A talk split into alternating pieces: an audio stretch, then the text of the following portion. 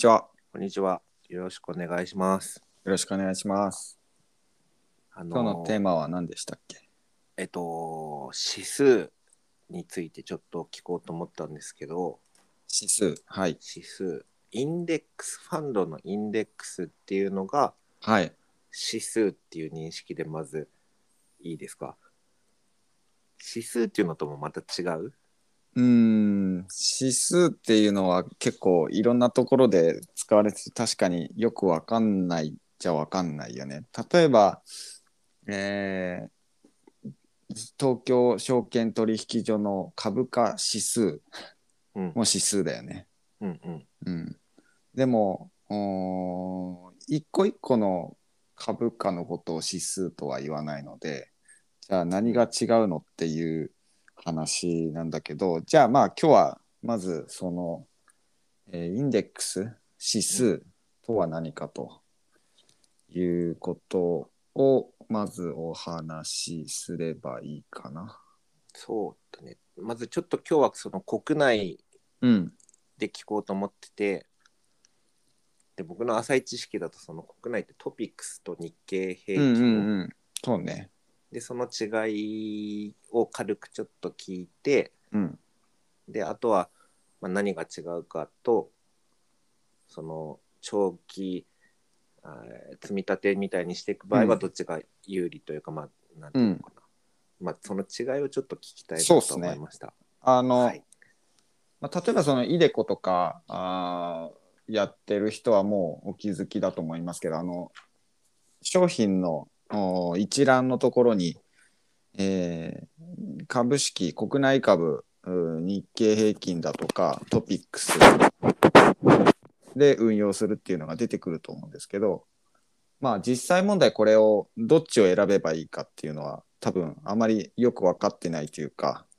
あんまり区別してない人が多いかなと思いますと。でまあなんかこれじゃあゆうごパパがやるときって使い分けたりしてますか？この今日はこっちを日経を買おうかな。ここういう時はトピックス買おうかなっていうのは。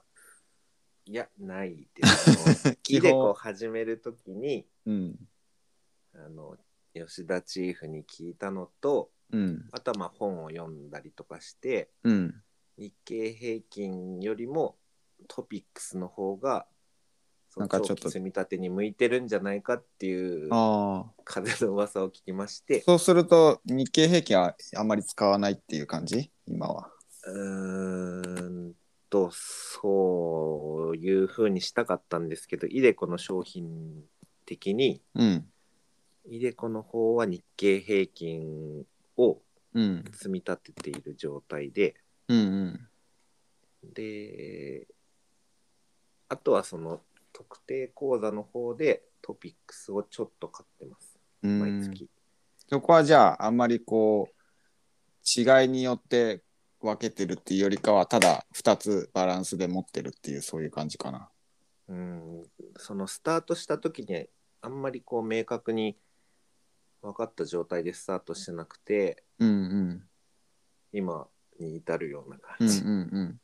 あんまりねあそうですね。まあちょっとその2つの違いをまあ話してみたいと思うんですけどまずその東京証券取引所って株式があ上場してえー取引ができるようになっている、うんえーまあ、あのシステムがあるんだけれどもそこにえー上場している銘柄があーに2000銘柄2000銘柄超えるぐらいあるんですよね。でこれを一個一個個別にみんな取引できるんですけどこの証券取引所例えば一部上場銘柄全体を一つのこうまとまりとして、うんえーまあそれを例えば、えー平均を出して、えーなんか分かりやすい形で全体を表すようなあーものを作りましょうというのが指数の考え方なんだよね。だから個別個別はいろんな材料で動くんだけどじゃあ全体がどうだったかっていうのは指数で、えー計算をして、えー出してみると。だから指数っていうことはつまりはそのルールが決まって計算ルールが決まってるからもうこういうふうに計算しますよっていうのをあらかじめ決めてるので、えーまあ、それに従って、えー毎日毎日値段が出てくるというのが指数で指数と呼ばれているもの。でこれに従って運用するものがあーパッシブ運用という呼ばれるやつでインデックスパッシブっていうのはそのルールに基づいて、えー取引される、えールールに基づいて計算される指数と同じ動きするようにいい運用しますよっていうのがパッシブ運用ですと。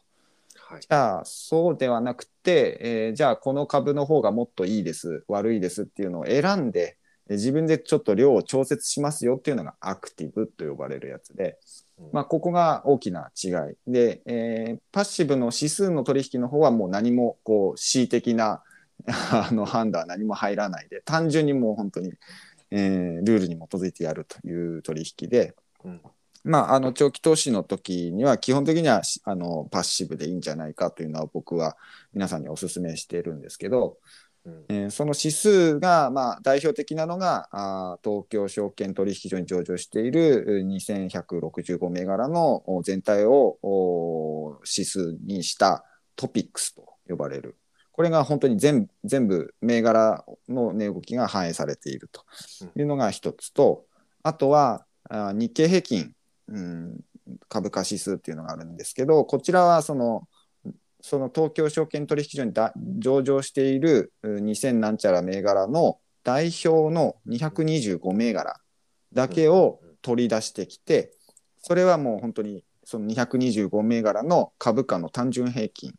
を出して、えー計算しますというルールで、えー作ってる。なので、まあ、まず銘柄数が違うんだよね。はいだから代表の225銘柄を買うのか、あー全体を買うのか。うんで、えー計算をしているのはあートピックスは東京証券取引所が計算をしています。指数として、えー毎日算出しているので、えーまあ、東京証券取引所のホームページ行くと今日の指数っていうのは必ず出てると。うんえーで一方で日経平均って日経って名前がついてるぐらいで、えー日経新聞社がそのインデックスを買い取って今保有をしているということで日経新聞社のところで出しているというものでございまして、うんえーまああのー特徴というとまあ要するに代表の株225銘柄をお日経社が新聞社が選んでるとうん。いうことなので、えーまあ銘柄見ると分かるんですけど例えば上位銘柄見るとおユニクロファーストリテイリングとかね、はいソフトバンク KDDI うん。なんかそういう銘柄が出てくるとこれが日経平均。うん。代表代表の225銘柄。で、えー一方で、えートヨタとかソニーとか、うん。あるいは任天堂武田 NTT こういった銘柄が出てくるのがトピックス。上位に。日経平均には入ってないんだ。いやはいあの日経平均にあの重複して入ってるものもあるんだけれどもあそのランキングで自家自家あのその組入れ、えー銘柄のランキングで上位を見ると顔ぶれとしてはそういう違いがあるので。だから日経平均は例えばユニクロが何か大きく動いたら日経平均があ動くと。うん。一方で、えートヨタが大きく動くとトピックスが動くというそういう違いがありますと。だからまああの上位銘柄見て、えー自分の応援したい企業がどっちにいっぱい入ってるかっていうのでもまあ一つ選ぶポイントとしてはいいかなと思います。であとはあの銘柄数当然違うのでその業種の方よりもちょっと違ってきてどちらかというと日経平均は小売銘柄とか電気とか医薬品情報情報通信とかこういうところが多いんだけど、えートピックスは銀行とか輸送とか卸売とかが相対的に多いというふうに言われていて、まあ、例えばそういう銘柄がいいニュースが流れた時にどっちが、あのアウトパフォームとかアンダーパフォームとかっていうのがあるはあるんだよね。だからまあ、あの日経平均が買われてトピックスが下落するっていうことも当然あるしあの市場全体は下がってんだけど代表の225銘柄すごく良かったっていうことは当然あるし、まあ、それはその時のあの株価の値動きで違うので、えーまあ、そういう一日一日のところで見ると違いがありますと。じゃあどどっちがいいんですかって言われると これはちょっとなかなか難しいところであるんだけど、まあ、僕は好みだと思っていて、えうん、あのただその昔からの運用成績を比べてみると実は日経平均の方が上がってたりするんだよね。でトピックスうんはあのそこまでこう追いついてなかったりするんだけどこれは別に今後そうなるとは言い切れないから昔がそうだったっていうだけで今後は逆になっちゃうかもしれないのでここはあんまりこう一概にどっちがいいっていうのはないかなと思います。なので自分の欲しい方を単純に買っていくのでいいかなというふうに思います。なるほど。うん、その日経平均に比べてトピックスがあんまり上がってきてなかったのっていうのはこれからの伸びしろみたいにポジティブに捉えるよりはどっちか分かんないって思っといた方がいい。うーん伸びしろと言い切れるかどうかなんだよね。結局その日本を代表する225銘柄を選んでるわけなので、うんえーまあやっぱり旬な銘柄が入ってきやすいんだよね。うんなのでそういったところってやっぱり株価もお上がり上司のところがあってやっぱりそっちの方が今までは良かったっていうことが言えると。で一方でそのトピックス買うと結構銀行業とか 多かったりするのでそれは今ね銀行の株価あんまり上がってないからまあそれはずっと持ってるとやっぱり負けちゃうよねっていうのはあるかなと思いますしまああのそれ以外の例えばなんだろうな輸送とかそういったところが今後回復するっていうんであればトピックス買った方がいいっていうことだしまあちょっとそこはなんかうんその難しいよね。どっちがいいかっていうのはね。トピックスってその浅く広く平均みたいなイメージでいいですか？えっとトピックスはうんと市場のお指数えー時価総額で合計してでそれを、あのー基準のところと比べてるんだよね。で基準ってどこかっていうと1968年に指数を算出し始めたんだけどその時に100って決めたの。だからそっからうそうそっから時価総額がどれぐらい増えたかっていうのを今指数で表しているので、えーそうそういう比較の仕方。日経平均は平均株価ってなってるんだもんね。そう日経平均は平均株価なんでもうこれ225の単純平均をしているということでまあちょっとそこが全体として違う。だから時価総額の大きい銘柄がトピックスには上位に入ってくる。トヨタとかでかいよね。ソニーとかソフトバンクとかなんかそういうのは時価総額自体が会社の規模が大きいところが上位に入ってくる。うん。一方で日経平均はそうではなくって、まああのー割と、えー例えばね、えー100株買おうとすると100万円以上しちゃうような株が結構上位にいたりするんだよね。ユニクロとかそうなんだけど、まああのー結構値傘株って呼ばれるんですけど、まあ、そういう、うん、大きい株価が高い銘柄が動くと日経平均動いちゃうっていうそういう性質があります。なので時価時価総額と株価というそういう違いがある。まあなかなかちょっと感覚で掴むのは難しいかもしれないけれども。そういう違いがありますと。いうことなんでよりより225の方が個別のニュースで動き動きやすいっていうことだと思います。じゃあまあどさっき言ってたみたいにその長期投資で積み立てるんであれば別にどっちが有利とかっていうよりも本当好みっていう感じで、うん、自分の応援したい企業がどっちに多く入ってるかっていう観点で選ぶのがいいかなと思いますけどまあ僕はあのどちらかというとそのトピックスを今買っていてどそれは何でかっていうとその今までトピックスが負けてるから今度日経に対して勝つ場面も来るんじゃないかと伸びてる いうのを期待して持ってますけどそれは分かりません。それはそうならないかもしれないし。なるほど。はい。じゃあそしたらそのさっき言ったみたいにイデコで今運用してるのが日経平均の方だっ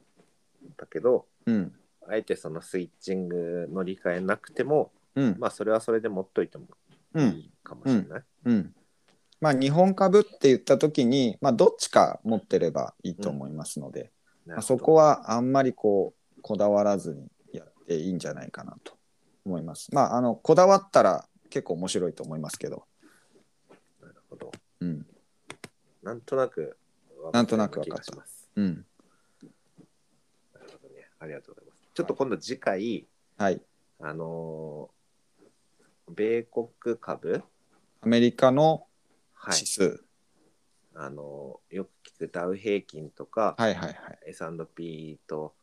この間出てきた、なんだっけ、ナスダック。アースダックうん、うのん。特徴と、もっとあんのかな？まあその辺をちょっと聞きたいなっては思ったので、そうですね。じゃあそっちの話もしましょうか。あの指数ってあのめっちゃいっぱいあるっていうのはああのもしかしたら知らない指数がいっぱいあるんだと思うんですけど、うん。あの日本もトピックスと日経平均だけじゃないのね。めちゃくちゃいっぱいあるので、まあこれはあのあまりこう個人が取引できるものもできないものもあるんだけれどもうん。あの指数って言っちゃうとすごいいっぱいありますということだけご紹介しておきます。まあ、代表的なのって知っといた方がいいな、じゃあそのとりあえず。日本のさっきのトピックス日経平均225と、そうね、そうね。あと今度やってもらう米国のやつ知ってれば、とりあえず、とりあえず、とりあえずいいですけど、まあ、あの投資信託みんな見てもらうと分かる通り、いっぱい出てきますから あの、めちゃくちゃ種類あります。あとあの。テレ東のニュースとか見てると、その、うん。はいなんだっけ、韓国の反戦なんとかとか、はいはい。ドイツのなんとか、な名前がもう出てこないですけど、うんとか、いろいろこう、バッて出てきて、あ、いろんな質、これかってあそうねまあ、それぞれ国にその証券取引所が必ずあるので、証券取引所の指数は必ず1個はあるんでね。それ以外にいろいろこう自分で選んで作ってる指数がいっぱいあって、はいえーもう指数が無数にありますね。うん ものすごい。でそれに従って運用し決めてるう取引がいっぱいあって、うん指数をちょっといじるとそれに従ってわわわわっと 全部動くっていうのが結構今の世の中だったりします。これあの指数の入れ替えも銘柄入れ替えもかなりこう定期的にやっていて、えー例えば日経225に何かが新しいのが入りますとかっていうと何かが今度出なきゃいけないのでで出るやつが売られて新たに入るやつが買われるっていうのが世の中で起きるんですけどこれがしみんなそういうのに追随した運用をやってるからうんみんなそれに合わせて同じことをしなきゃいけないっていうんで 結構取引としては大きくなるということがあー言われてますけど、まあ、本当に指数がいっぱいあってそういう取引がいっぱいありますということですね。ありがとうございます。はいそしたらちょっと次回は、アメリカの方で。はい、はい。お世話になります。よろしくお願いします。はい、ありがとうございました。ありがとうございます。はい。